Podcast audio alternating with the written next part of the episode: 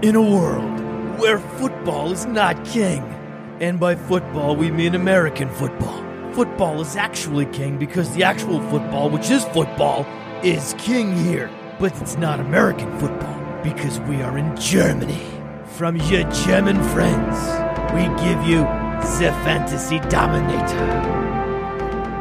In den letzten Wochen habe ich gemerkt, dass Fantasy Football unheimlich viel Gemeinsamkeiten hat mit so einer neuen, frischen Beziehung. Und damit meine ich gerade so die Preseason oder jetzt zu Beginn der Saison, wenn wir uns da mal so ein bisschen auch an die Preseason zurückerinnern, wie viel Zeit wir da in Statistiken, Werten von Spieler ge äh, gelegt haben, ganz viel Zeit investiert, haben uns verliebt in Spieler, haben da auch so ein bisschen sicherlich die rosa-rote Brille für das eine oder andere äh, Stat gehabt, haben also das gekonnt ignoriert, haben dann unser neues Spielzeug bekommen und ja, seitdem eigentlich tagtäglich in der Preseason in diesen Kader geguckt und waren am Schwärmen, haben gedacht, boah, was ist das ein Fantasy-Kader, ja? Der ist unschlagbar.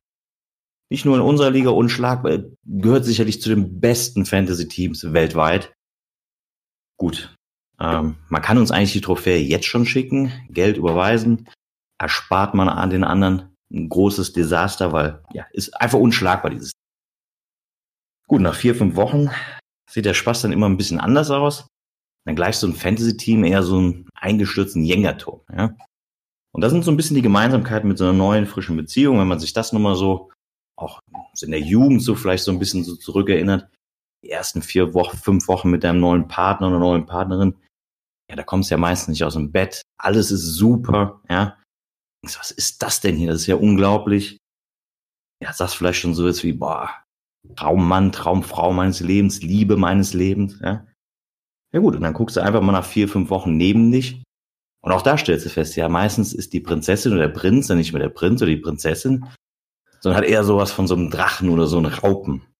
Und darüber wollen wir heute sprechen. Nicht über die Raupen, nicht über die Drachen, sondern eher über diesen eingestürzten Jengerturm. Und das machen wir wie immer mit Emin.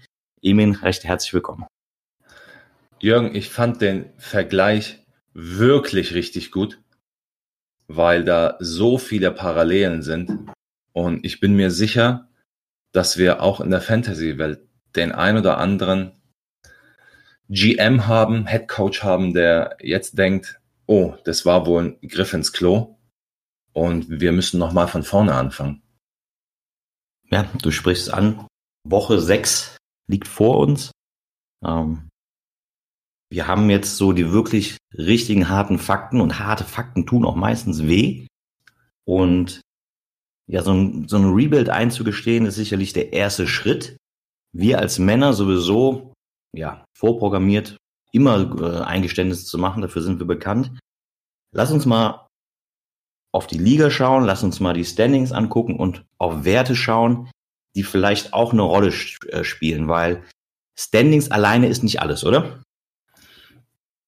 Also meiner Meinung nach ist natürlich klar, wir kommen am Standing erstmal nicht vorbei und wenn du 5-0 oder 4-1 stehst, dann muss irgendwas gut gewesen sein.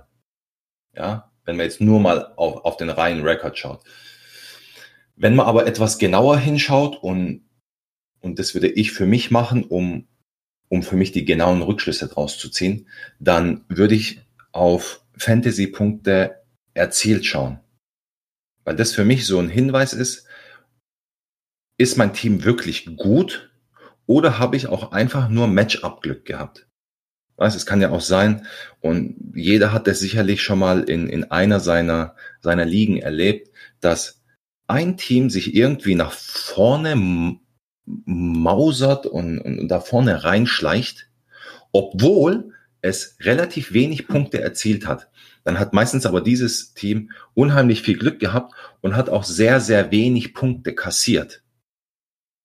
Und das ist für mich so der wirkliche Hinweis darauf, ist mein Team wirklich gut oder ist es nicht gut? Weil die entscheidende Frage, wenn es um dieses Eingeständnis geht, ist, schaffe ich es in die Playoffs oder nicht? Für mich ist ganz klar, entweder schaffe ich es in die Playoffs und wenn ich es in die Playoffs schaffe, dann habe ich auch eine Chance, das Ding zu gewinnen, weil es kann immer mal wieder sein, dass in einer Woche auch ein total favorisiertes Team nicht die Leistung abruft. Ja, da hat es auch in der Vergangenheit Beispiele für gegeben. Und deswegen würde ich, wenn ich es in die Playoffs schaffe, auch damit rechnen, dass ich es schaffen kann. Also es ist entscheidend nur, schaffe ich es in die Playoffs oder nicht. Wenn ich aber für mich sage, pass auf, ich schaff's nicht in die Playoffs, dann frage ich mich, warum sollte man auf einen 5-8-Record hinarbeiten? Warum sollte man auf einen 6-7-Record hinarbeiten? Dann will ich doch so schlecht wie möglich in Anführungsstrichen abschneiden, damit ich hohe Picks bekomme. Ja. Und all das ist, wie gesagt, abhängig. Record, klar, wichtig. Und wenn einer jetzt 5-0 steht, dann muss er irgendwas richtig gemacht haben, aber immer im Zusammenhang mit erzielten Punkten und mit kassierten Punkten. Ja. Ich glaube, das ist ein ganz, ganz wichtiger Hinweis. Also unabhängig von dem Standings, guckt auf die Fantasy-Punkte, guckt, wegen, gegen wen ihr gespielt habt, guckt, wie viel Fantasy-Punkte ihr kassiert habt. Das ist nochmal ein kompletter Blick auf alles und dann wirklich realistisch einschätzen, seid ehrlich zu euch selber, guckt an, gegen wen ihr spielt, hat es wirklich Chancen in den nächsten Wochen oder muss man sich wirklich eingestehen, naja, das wird vielleicht dann doch eher nichts mit den Playoffs. Lass uns einfach mal den Schritt gehen. Wir gestehen uns ein, okay, wir stehen 1-4, sind auch echt mies, was die Fantasy-Punkte anbelangt und haben auch eigentlich gegen Teams verloren, die auch nicht viele Fantasy-Punkte erzielt haben. Sprich eigentlich, ja, der Rebuild muss kommen. Wie sieht unser Plan aus für einen Rebuild? Das ist natürlich jetzt die Frage, wie sieht insgesamt der Kader aus? Ah, das ist natürlich, der Kader ist die Grundlage. Und wenn es wirklich so ist, dass man vor einem Scherbenhaufen steht und das Team ist relativ überaltert und man wollte eigentlich nochmal angreifen, dieses Jahr noch ein Jahr rausquetschen, aber es sollte nicht sein, dann wirklich würde ich schauen, dass ich radikaler etwas an die Sache herangehe und sag, alles muss weg. Vielleicht hast du deine ein, zwei Grundpfeiler in deinem Team, aber sonst muss man ganz klar sagen, alles muss weg. Und du tradest jeden Spieler für, für junge Spieler, für, für Picks natürlich.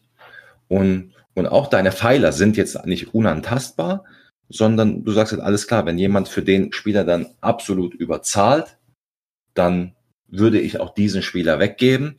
Aber ansonsten be belässt du es bei den ein, zwei Pfeilern und, und, und versuchst wirklich den, den Rest loszuwerden. Ja. Vielleicht nochmal eine kurze Rückfrage bezüglich dieses radikalen Umbruchs. Gehen wir mal davon aus, wir stehen 1-4, 0-5, haben aber unheimlich viele Fantasy-Punkte erzielt, aber auch mit die meisten kassiert, vielleicht sogar die meisten in der Liga. Ist das ein Zeichen für einen radikalen Umbruch oder würdest du hier noch, sagen wir mal, ein, zwei Wochen gucken, wie sich das Ganze entwickelt und erst dann den Schritt gehen und hier ein Rebuild oder gegebenenfalls nächste Saison im langsamen Wandel angreifen? Wie wäre deine Einschätzung zu so einer Situation? Also tatsächlich, wenn ich sehe, dass ich eigentlich viele Punkte erziele und einfach nur Pech hatte, dann würde ich an der Sache dranbleiben. Denn wie gesagt, ob du als erster in die Playoffs kommst oder mit dem letzten Playoff-Platz es schaffst, da reinzukommen, ist ja am Ende irrelevant, weil in den Playoffs geht es ja sowieso wieder bei Null los. Ja, und in Einspielpartien kann, kann immer alles passieren. Insofern würde ich, würde ich dann, in, also in dem Fall, wo du jetzt beschrieben hast, mich, mich noch nicht verabschieden, und würde tatsächlich dranbleiben und ganz normal weitermachen. Und erst wenn ich aus 1,4 jetzt nochmal irgendwie grandios Pech habe und auf 1,6 komme, dann würde ich halt schauen, dass ich meine, meine ältesten Spieler, die performen, würde ich versuchen, die halt loszuwerden, ja. Und, und dann wird sowieso so sein, dass die, dass die schlauen Spieler, die relativ weit vorne stehen, dann sowieso auf einen zukommen und sagen, pass auf, wie sieht's aus, kann ich Larry Fitzgerald haben und, und sind dann vielleicht auch bereit, etwas, etwas mehr als der, als der Ladenpreis dann zu zahlen. Ja. Also an alle, die 0,5 stehen oder 1,4, nein, ihr seid noch nicht die Dolphins. Ähm, guckt euch wirklich eure Fantasy-Punkte an und wenn ihr viel erzielt habt und viele kassiert habt, Heißt noch nicht, dass ihr die Flinte ins Korn werfen müsst, sondern gebt euch noch ein, zwei Wochen und dann nochmal die Situation bewerten. Ich denke, das ist auch nochmal ein ganz wichtiger Hinweis. Du hattest jetzt gerade über den, den radikalen Umbruch schon gesprochen. Ähm, vielleicht sprechen wir jetzt einfach mal kurz über diesen, ja, lass es uns langsamen Wandel nennen, wo uns vielleicht so ein, zwei Puzzleteile fehlen. Gegebenenfalls, wir haben nicht so ganz starke Running Backs und das ist eigentlich das, woran wir scheitern. Was machen wir hier mit dem Rebuild? Also es ist ja so, dass du kommst ohne Running Backs, kommst du nicht zum Ziel. Also egal wie gut deine Wide Receiver sind, wenn du nicht ein, zwei gute Running Backs hast, dann hast du keine Chance am Ende das ganze Ding zu gewinnen. Das Schöne bei den Running Backs ist aber, dass Rookie Running Backs, die guten, relativ schnell zünden. Also auch im Jahr eins schon zünden. Das ist bei Wide Receiver nicht so. Und, und bei Titans äh, schon gar nicht. Die, die brauchen meistens ein bisschen länger. Ja. Es ist eher selten, dass, dass, dass Wide Receiver gleich in, in Jahr eins äh, zu Top Wide Receivern in der Liga werden. Also hast du bei so einem langsamen Wandel, kannst du ja auch sagen, pass auf, wir machen das Position für Position. Ich baue mir, ich baue mir alle Positionen auf, bis auf Running Back. Und mit einem guten Draft kann ich die Running, Running Back Position gut belegen. Also du hast ja, meistens gehen wir davon aus, wir haben, wir haben vier Picks oder wir haben fünf Picks. Und ich bin mir sicher, dass wenn man fünf Picks in Running Backs investiert oder vier Picks in Running Backs investiert, in 10, 12, 14 Mann liegen, dass man, dass man da auf jeden Fall bei irgendeinem Running Back auch trifft, ja, dass der, dass der auch wirklich gute Zahlen, gute Werte erzielt und dadurch hat auch seinen Wert steigert. Und so denke ich, kann man mit ein, zwei Drafts, wo man Quarterback, Wide Receiver und Tight End schon vorbereitet hat, kann man sich in so eine Situation bringen, dass man ganz vorne mit angreifen kann.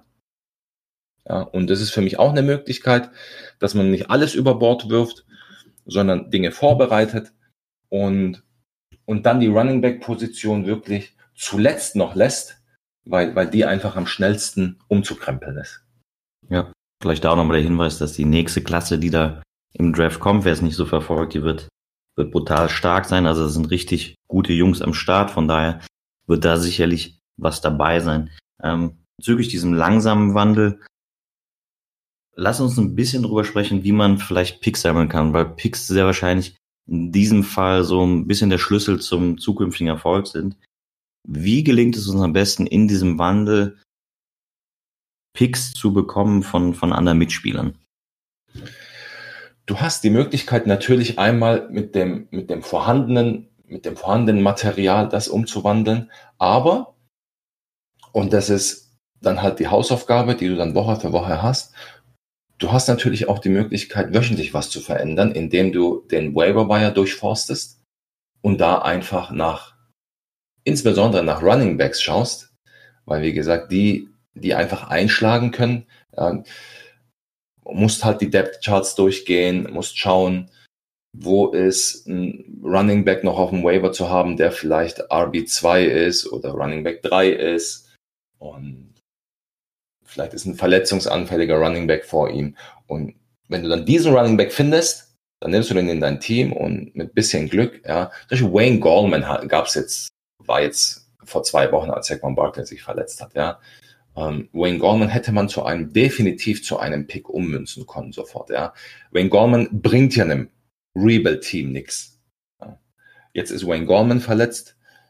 Wenn jetzt der Kollege Hilleman ein, ein, gutes Spiel macht, ja, wobei das sehr schwer wird gegen die, gegen die Patriots, aber er könnte jetzt ein gutes Spiel machen und könnte so auf einen Schlag sein, sein Wert steigern, ja. Und dann kann man diese, diese Spieler, meistens Running Backs, schnell in Picks umwandeln. Ja. Vielleicht auch hier nochmal der Hinweis, du hast gerade gesagt, Goldman hat sich eigentlich jetzt schon wieder erledigt.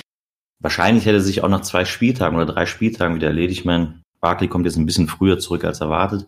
Aber ganz wichtig, ich meine, es fühlt sich unheimlich toll an, wenn man so Jungs auf dem Waiver findet und man denkt, boah, wie geil bin ich denn? Und ich reite jetzt die Welle einfach noch ein bisschen. Trennt euch nach einem guten Spiel direkt wieder einfach umwandeln in Picks. Also das kann ich euch nur ans Herz legen, schnell wieder ins Auto setzen und woanders hinfahren lassen, weil der Wert der Jungs ist natürlich auch wirklich begrenzt. Ja. gut, wir hatten jetzt den, den radikalen Umbruch. Wir haben so ein bisschen über diesen, diesen langsamen Wandel äh, gesprochen. Lass uns ein bisschen zur Umsetzung kommen. Und da gibt es ja verschiedene ähm, Wege, die man angehen kann. Du hattest jetzt eben schon mal den Waiver Wire angesprochen. Ich glaube, das ist sicherlich das Einmal-Eins äh, von jedem Fantasy-Spieler muss es sein. Also da müssen wir einfach mehr Zeit investieren als andere. Da heißt es nicht irgendwie fünf Minuten vorher mal drüber gucken, sondern da wirklich viel Zeit investieren, weil da kriegst du die Spieler umsonst oder für kleine Bits.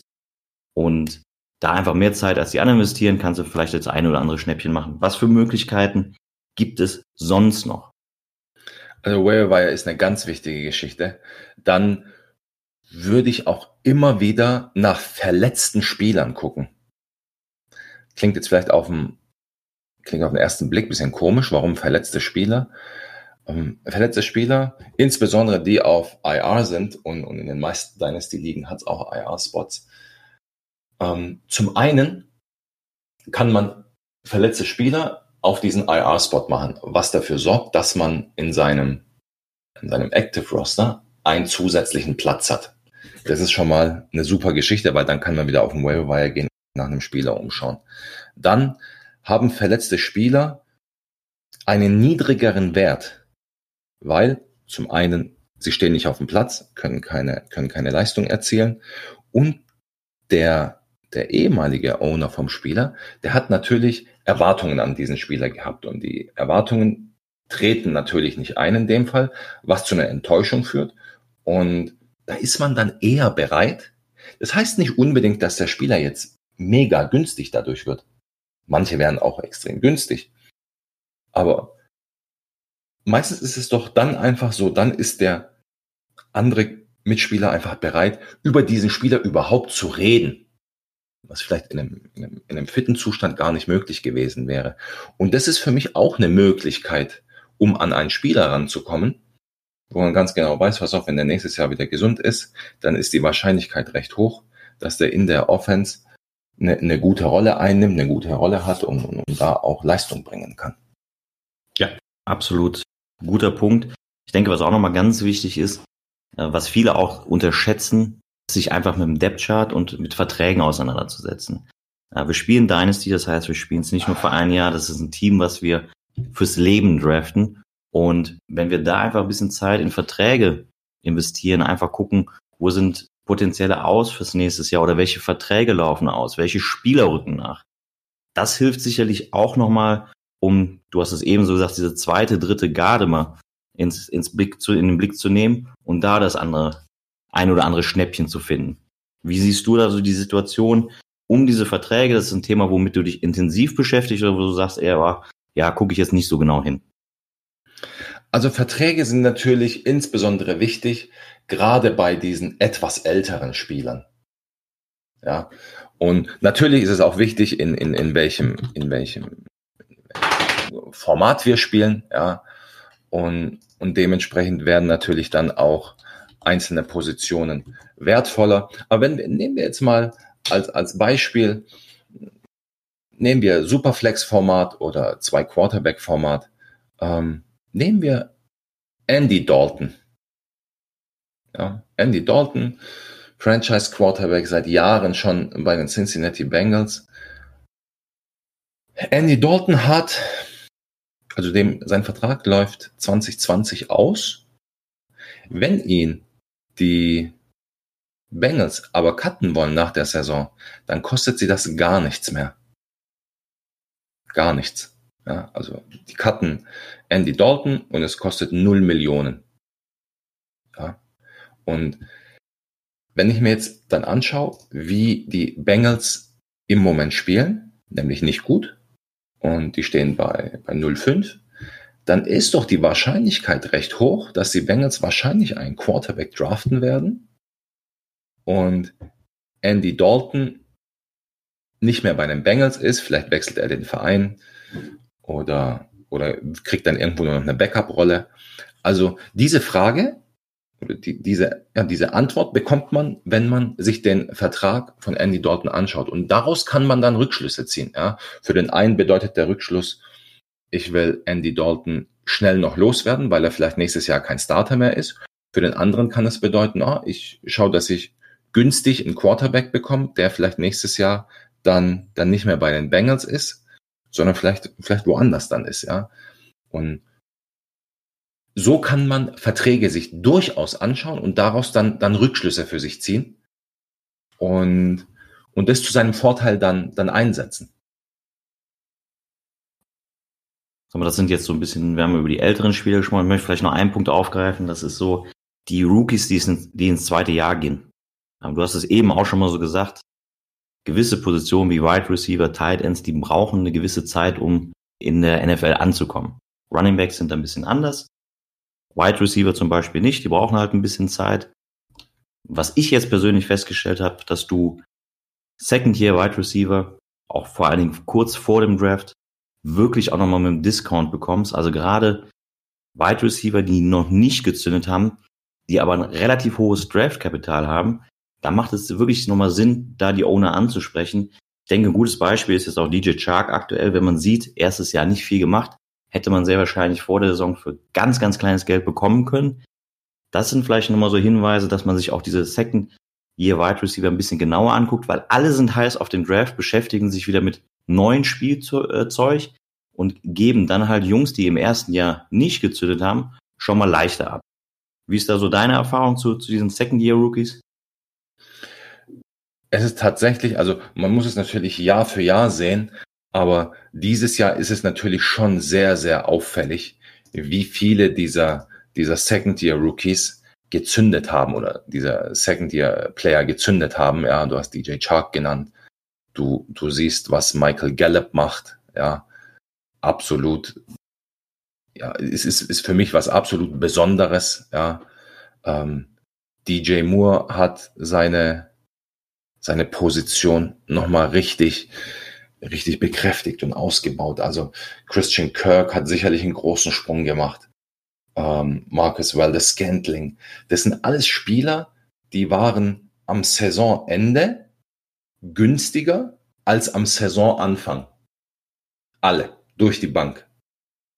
Und da kann man auch definitiv ja, für sich einen, einen, einen Wert generieren und, und, und Spieler zu einem günstigeren Preis einkaufen. Das heißt nicht günstig, sondern einfach zu einem günstigeren Preis.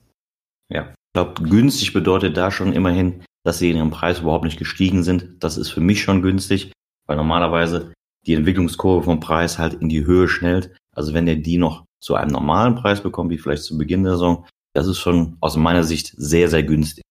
Also man kann sich ja so vorstellen, also nehmen wir jetzt als Beispiel Marquis Brown man, man kann ja jetzt mal versuchen, für Marquis Brown zu traden. Geht nicht. Also man wird Marquis Brown nicht bekommen. Ja. Und das ist die Geschichte. Terry McLaurin. Ihr könnt ja mal versuchen, für Terry McLaurin zu traden. Ja. Der Preis ist abartig hoch. Ja. Wenn aber die Wide Receiver im ersten Jahr nicht so wie die zwei gleich richtig einschlagen, dann fällt der Preis halt. Ja. Und, und, und dann kann man zuschlagen. Jetzt haben wir auch so ein bisschen über die Umsetzung gesprochen. Ich glaube, ganz wichtig für, für die Zuhörer oder generell ist immer so ein paar, ein paar Namen mal in den Raum zu schmeißen zu diesen einzelnen Punkten, die wir angesprochen haben. Du hast so konkret drei Beispiele rausgesucht, die zu, den, zu der Umsetzung passen. Stell uns doch mal deine drei Jungs vor. Pass auf, bevor ich auf diese drei eingehe, will ich noch mal einen Punkt, weil der, der liegt mir echt am Herzen weil damit, ich glaube, auch die meisten ihre Schwierigkeiten haben, wenn sie ihr eigenes Team sich anschauen. Also, wie ist man überhaupt in diese Situation gekommen? Man hat vielleicht sogar ein Championship-Team gehabt und das ist dann einfach, ja, man hat dann vielleicht auch so ein bisschen verpasst, den Umbruch einzuleiten, schlecht gedraftet und, und steht ja dann einfach vor jetzt der, vor der Umsetzung, vor dem Rebuild. Und dann gibt es immer einen Spieler, wo man sich extrem schwer tut, den wegzutraden. Das ist der alternde Star oder sogar Superstar.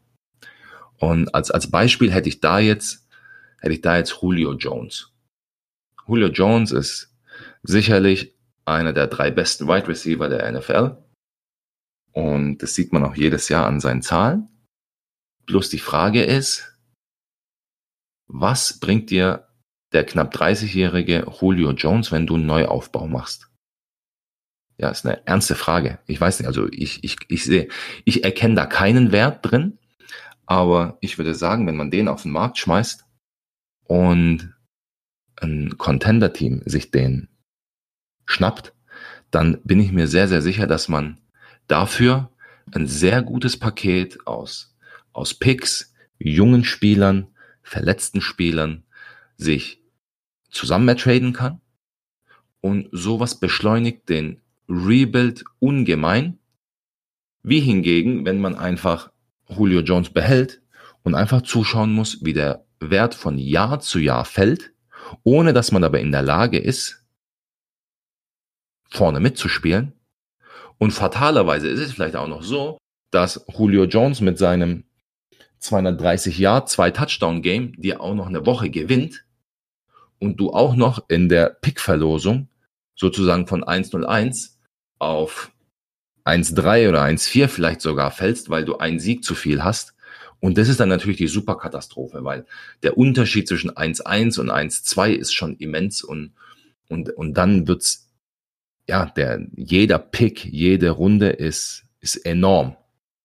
Und deswegen, die alternden Superstars wirklich, schmeißt die auf den Markt. Man muss sie ja nicht sofort wegtraden. Ja, das Angebot muss schon passen. Ich sag nicht, gebt die Jungs weg, nur damit sie weg sind. Aber irgendwann mal wird schon ein Angebot reinkommen, was wirklich gut ist. Und dann heißt's zuschlagen. Ja. Also aus meiner Sicht, wenn ich, wenn ich mir so den Spielplan von den Falcons angucke, wäre eigentlich nächste Woche der ideale Zeitpunkt, ihn auf den Markt zu bringen. Ja, spielen am Wochenende gegen die Cardinals.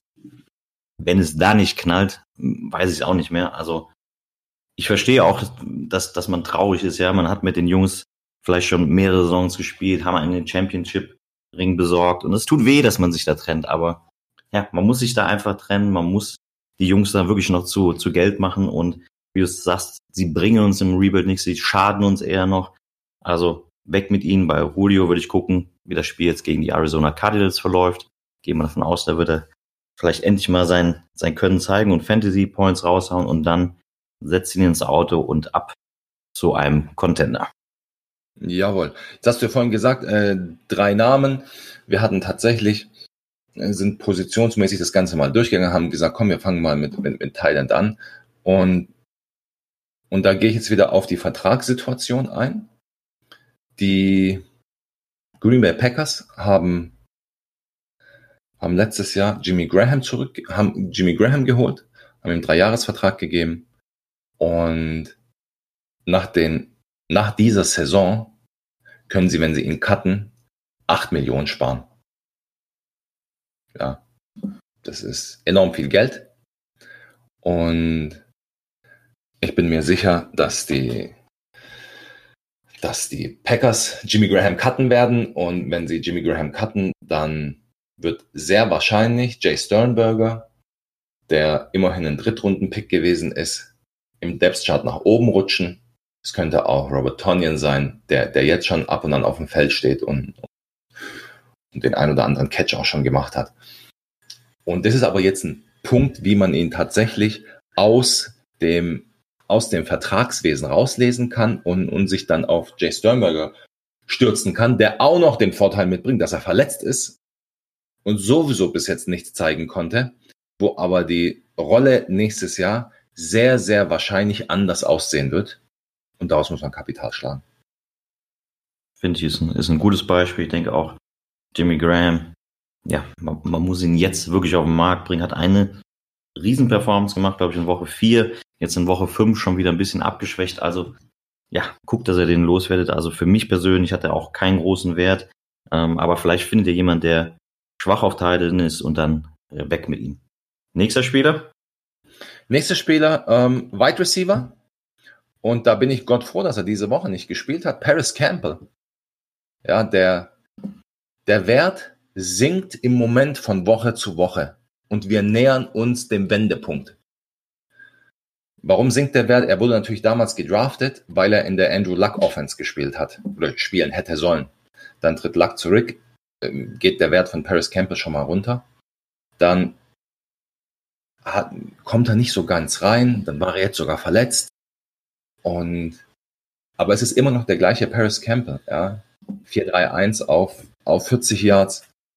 Und in der, im, im, im College mit einer über 1000 Yards Saison.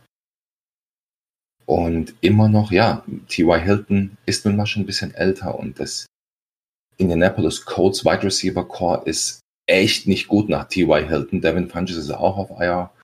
Also es spricht sehr, sehr vieles dafür, dass wir uns dem Wertminimalpunkt von Paris Campbell nähern oder vielleicht diese Woche in dieser Woche drin sind und es ab nächster Woche eigentlich schon aufwärts gehen kann, weil Jacoby Brissett auch besser performt als gedacht.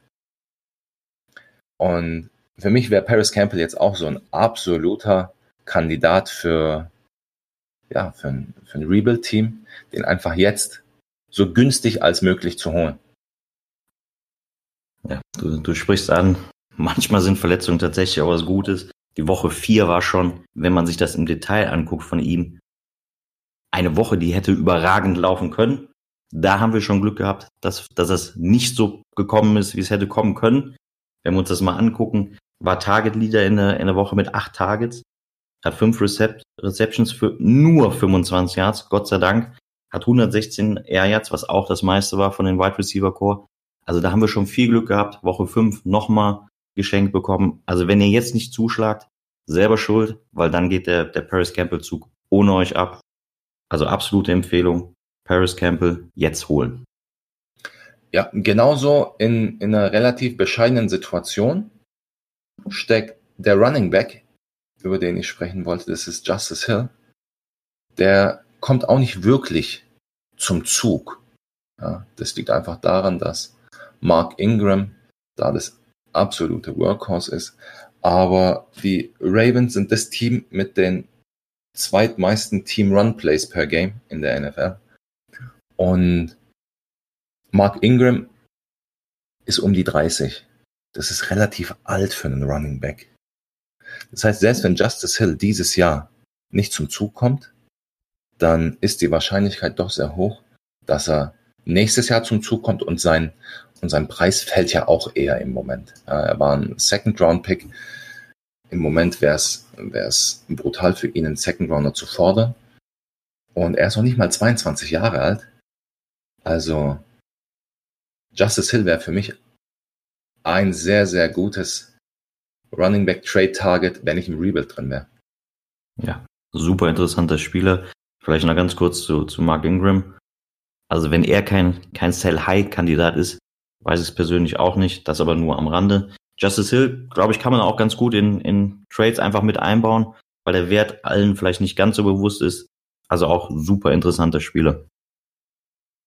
Ja, Definitiv. Und weil wir jetzt natürlich über, über ja, Rebuild-Targets gesprochen haben, wollen wir natürlich die, die anderen Kollegen, die am, am oberen Ende der, der Tabelle zu finden sind, nicht vernachlässigen. Wie sieht's da aus? Hast du da irgendwelche Spieler, wo du sagst, die, die könnten, die könnten da behilflich sein auf dem Weg zum Titel? Ja, also erstmal herzlichen Glückwunsch. Wenn ihr da in dieser Position seid, scheint ihr verdammt viel richtig gemacht zu haben. Herzlichen Glückwunsch dazu. Ja, wir, wir sind Contender. Was, was sind unsere Ziele? Wir haben eben schon mal so ein bisschen drüber gesprochen. Wir suchen natürlich Spieler, die eine gewisse Konstanz mitbringen. Rookies in der Regel bringen das nicht mit, sei denn sie sind überragende Rookies und die wird es sehr, sehr schwer zu bekommen, äh, kriegen wir sehr, sehr schwierig. Deswegen konzentrieren wir uns eher auf ältere Spieler. Ältere Spieler in der Hinsicht, die haben keinen großen Dynasty-Wert mehr, aber helfen uns, unsere Ziele in dieser Saison, und das Ziel heißt ganz klar, Titel zu holen. Und da gucken wir uns einfach mal drei Spieler an. Ich möchte, bevor ich den Spieler vorstelle, vielleicht einfach nur mal kurz die, den Spielplan äh, vorlesen. Das ist in Woche neun. Der Gegner sind die Miami Dolphins. In der Woche zehn die New York Giants. In Woche elf die Redskins. In Woche zwölf Oakland. In Woche 13 Cincinnati. Und in 14 wieder die Dolphins. So, das, das klingt jetzt eigentlich nicht wirklich real, oder? Nee, das klingt eigentlich wie ein Märchen, als hätte sich jemand hingesetzt und hat gesagt, pass auf, da tun wir jetzt irgendjemanden einen Riesen und erstellen mal den Spielplan für den. Ja, also ich denke, wenn man Spieler findet, die einen solchen äh, Spielplan haben, da muss man da aktiv werden. Das Team, welches diesen Spielplan hat, das sind die New York Jets. Jetzt sagen alle, oh, was soll ich mit den New York Jets? Aber halt, Vorsicht, ja. Lass uns einfach mal die Fakten mal so zusammenholen. Fakt ist nun mal, Sam Darnold hat sich verletzt oder war halt krank. Es hat ein, ein Quarterback gespielt, der auch vor der Saison überhaupt keine Rolle gespielt hat, weil sich der Ersatzquarterback auch verletzt hat. Luke Falk, mir steht es nicht zu, aber ist sicherlich nicht einer der, der besten Quarterbacks in der Liga. Dementsprechend haben alle Spieler an Wert verloren. Das ist schon mal positiv für uns. Und wenn wir uns jetzt einen Spieler hier raussuchen, man könnte hier, glaube ich, jeden Jets-Spieler nehmen, aber lass uns mal Robbie Anderson einfach angucken, der vor der Saison oder am Ende der letzten Saison eine super Verbindung zu Sam Darnold hatte, der der Spieler ist, den ihr euch holen solltet, weil er echt richtig Boombeaks raushauen kann, der das Lieblingstarget-Ziel sehr wahrscheinlich von Darnold sein wird. Mit dieser, mit diesem Spielplan, ja, da könnt ihr wirklich eure Playoffs sichern. Bis Woche 14, überragendes Matchup. Ähm, Jetzt sagen alle Robbie Anderson, uh, der war jetzt aber auch nicht so toll. Ja, das ist richtig. A, Quarterback. B, hatte die, die schwersten Matchups mit Cornerbacks gehabt. Also Robbie Anderson für mich wirklich etwas, wo ihr für traden solltet, weil der Junge wird durch die Decke gehen.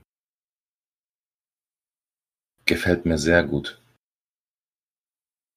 Ja, also ich denke, man kann auch, wenn man in zwei Quarterback liegen, Spiel versuchen, Sam Darnold zu bekommen oder Jameson Crowder. Ich glaube, man muss sich von diesen Jets einfach was, was sichern. Auch Herndon, Tight End, ja, war gesperrt. Kommt jetzt in, für vielleicht einige Leute in ein, ein Team, was ganz schlecht performt hat. Ja, dann holt euch Herndon, Tight End Premium, zwei, zwei Tight End Liga. Auch der Junge überragend gut. Also irgendwie entwickle ich dieses Jahr eine Liebe für die Jets und Robbie Anderson ist hier wirklich einer meiner, meiner Schätze. Wer auch vielleicht ein, Wer, wer auch ein Schatz war, für, zumindest für Cam Newton, war, war Greg Olson, Tight End von, von den Carolina Panthers, der, wenn man sich auch die Statistiken anguckt, in den letzten zwei Wochen auch nicht so performt hat, wie wir uns das vorgestellt haben. Auch hier müssen wir bedenken, jetzt ist Kyle N sehr gut reingekommen in die Saison für Cam Newton, hat dann in den letzten zwei Wochen auch schlechter performt, was sich dann auch in, in Greg Olsons Zahlen so ein bisschen niederschlägt. Für mich aber trotzdem ein Kandidat, der absoluten Target sein sollte. Ja, wenn wir uns auch da die Zahlen ein bisschen angucken, der hat 31 Targets. Das ist ein Top 7 Wert in der Liga, hat Top 10 Fantasy Points per Game. Gut, jetzt müssen wir auch ehrlich sein, mit 35 wirst du nicht mehr viel in der NFL sehr wahrscheinlich machen. Sehr wahrscheinlich geht er nächstes Jahr dann als Kommentator für Jason Witten irgendwo hin oder was auch immer. Aber für uns kann er einen enormen Wert haben. Vor allen Dingen, wenn, wenn Cam Newton zurückkommt, wenn man mal überlegt, in den alten Zeiten, wie Cam und, und Greg Olsen da zusammen gespielt haben, das war schon überragend. Und die Tight End Decke ist sehr, sehr dünn. Hier können wir einen, einen Trade, glaube ich, auch für relativ kleines Geld machen. Wie gesagt, die letzten zwei Wochen waren sehr enttäuschend. Man wird Cam noch ein bisschen Zeit geben, bis er hundertprozentig fit ist. Ich denke, dass Greg Olsen unabhängig auch vom Quarterback performen kann. Das hat er auch in, in der Woche gezeigt. Wichtig ist, dass Kyle Allen sich ein bisschen stabilisiert. Aber ganz wichtig ist, und das ist für alle Contender vielleicht auch nochmal ein Hinweis. Wenn du Contender bist, dann denkst du super optimistisch. Ja, wir wollen nicht in die Playoffs, wir wollen dieses verdammte Ding gewinnen, weil darum geht's ja am Ende des Tages. Und die Carolina Panthers spielen gegen Indiana Colts in Woche 16. Und die haben extreme Probleme mit Tight Ends. Deswegen wäre meine Empfehlung, holt euch für kleines Geld Greg Olson. Könnte eine Menge Spaß bereiten. Ja, ich finde das sehr gut und auch der Hinweis mit, mit Kyle Allen und Cam Newton. Also Cam Newton passt am liebsten auf Greg Olson. Ja, das hat man über die letzten Jahre hinweg gesehen und äh, man hat es auch die letzten Wochen gesehen. Greg Olson war frei, aber Kyle Allen sieht ihn nicht. Ja, das hat nichts damit zu tun, dass Greg Olson nicht mehr von der einen auf die andere Woche ähm, verlernt hat, wie man sich frei läuft, sondern es ist halt nun mal abhängig davon, ob derjenige dir den Ball zuwirft oder nicht. Ja, und und das war, das war nicht der Fall, außer jetzt gegen die, gegen die, gegen die Cardinals, aber gegen die Cardinals macht sowieso jeder, was er will. Und, ja. und deswegen würde ich mich jetzt von den letzten zwei Wochen bei, bei Greg Olsen überhaupt nicht irritieren lassen, sondern, sondern da auf jeden Fall weitermachen. Ja. Also wie gesagt, durch die letzten zwei Spiele vielleicht ein gewisser Discount bei Greg Olsen. Ein Discount kriegen wir auch bei dem nächsten Spieler, den ich mir noch rausgesucht habe. Und wir haben ja eben schon mal drüber gesprochen, wenn jemand verletzt ist, dann gibt es einfach einen Discount. Und wir gucken uns da Sean Jackson an von den Philadelphia Eagles. Und er ist schon länger verletzt, hat, hat eine Bauchverletzung, geht jetzt gerade ins Training, ähm, macht immer ein bisschen mehr, wie der Trainer sagt. Lass uns einfach mal die erste Woche angucken. Zehn Targets, acht Reception, 35,4 Fantasy-Punkte. Nummer zwei der kompletten Wide Receiver. Also überragendes erstes Spiel. Danach ist er komplett von der Bildfläche wegen der Verletzung verschwunden. Wenn man so ein bisschen mal nochmal sich so die Berichte durchliest, hat anscheinend wirklich mit, mit äh, Carson Wentz dann Quarterback, die super zusammen harmonieren. Ist auch schon ein bisschen älter, auch schon 33, wobei ich hier denke, dass man auch noch nächstes Jahr von ihm was haben wird. Einfach ein überragender Athlet ist, wenn man guckt, wie der aussieht. Also der könnte auch als, als 26, 27er durchgehen. Wir kriegen hier einen Discount, weil er verletzt ist. Es ist keine schwere Verletzung. Also wir reden nicht von einer Fußverletzung, was immer schlecht ist oder oder eine Hemi, die immer wieder kommen kann. Wir haben hier eine Bauchverletzung, die scheint auskuriert zu werden, ganz in Ruhe. Er kommt zurück und wäre so meine Empfehlung für, für den Wide Receiver Core auch ein Spieler, der richtig einschlagen kann. Und auch hier nochmal der Hinweis, Woche 13 die Dolphins, Woche 14 die Giants, Woche 15 die Redskins. Und er mit seiner Schnelligkeit, ja, mit 4,35 auf 40 Yards, wird die Jungs da auseinandernehmen, Secondary. Zu den Dolphins muss man ja auch sagen, Vielleicht fragen sich einige, ja, aber das wird ja nicht die ganze Zeit so weitergehen, dass sie so schlecht. Nee, ihr habt recht, die werden noch schlechter werden. Weil, wenn die Trade Deadline kommt, können wir uns sicher sein, dass die, dass die Dolphins sehr wahrscheinlich noch das letzte Tafelsilber rausholen, auch noch das verschärmen werden. Also, dieses Matchup auch wieder eine Empfehlung von mir. Guckt es euch an. Da Sean Jackson, Wide Receiver. Auch für mich ein absolutes Trade. Ja, fast 33 Jahre alt, aber hat in Woche 1 die zweitschnellst gemessene Zeit per Next Gen Stats gehabt. In der ganzen NFL als 33-Jähriger. Und das ist, das ist absolut was Besonderes. Und, und das ist der Spieler gewesen, den die Eagles in ihrem Kader nicht mehr gehabt haben, seitdem er damals die Eagles verlassen hat. Weswegen, was aber wohl auch ein Grund war, weswegen wir zurückgeholt haben. Und wenn er gesund ist, auf dem Platz steht, mache ich mir gar keine Gedanken und die Matchups sprechen für sich ich finde das ein, wirklich einen hervorragenden Hinweis, den Spieler. Ja, jetzt haben wir euch Spieler genannt für, für den Rebuild, Spieler genannt für, wenn ihr wirklich das Glück seid und Contender seid. Emin, von deiner Seite haben wir noch irgendwas vergessen, was wir auf den Weg geben wollen? Vielleicht noch, ein, noch einen letzten Tipp, Trick, den, den du vielleicht schon so in der, deiner Fantasy-Karriere durchlebt hast, was du mit auf den Weg geben kannst? Um, ähm, tatsächlich, du hast vorhin die Trade Deadline angesprochen in vielen Fantasy-Ligen gibt es auch diese Trade-Deadline. Und mit Blick auf die nächste Draft-Class würde ich, wir haben jetzt auch Spieler genannt, ja, für die man traden soll, aber ich würde keinen First-Rounder in dem Bereich loswerden wollen, sondern ich würde echt schauen, dass ich die First Rounder behalte und, und eher im kleineren Regal dann versuche zuzugreifen und auch ja, so Robbie Anderson und, und, und Deshaun Jackson und Greg Olson, das, die haben ja alles nichts mit, mit dem Bereich First Rounder zu tun, sondern maximal Second Rounder. Und besser ist es irgendwie ein Third Rounder plus ein Spieler vielleicht noch. Und dann hat man diese Spieler, die, die für einen Wert haben können. Ja, nicht zu viel ausgeben, auch in Richtung Trade Deadline, weil das geht, also die Erfahrung habe ich gemacht, das ging eher nach hinten los. Und das ist es nicht wert gewesen im Nachgang. Also, ja, be be bedenkt es bei der ganzen Sache noch. Super Hinweis nochmal. Einfach ein bisschen vorausschauen, also nicht bis zum bis zur letzten Sekunde warten und einen Trade einfädeln, weil einfach dran denken, dann werden natürlich alle wieder aktiv, weil jeder möchte ja nochmal ein neues Spielzeug haben. Von daher vorausschauen, guckt euch Matchups an, seid mutig, ihr seid Contender, guckt euch äh, den Spielplan an und holt euch dann jetzt dementsprechend die Jungs, wenn sie noch günstig sind. Eben überragende Hinweise. Vielen Dank für, für, für deine Zeit, für deine Hinweise. Hat mir wieder eine Menge Spaß gemacht und ich sage einfach bis, bis nächste Woche. Vielen Dank und bis nächste Woche. Ciao. Ciao.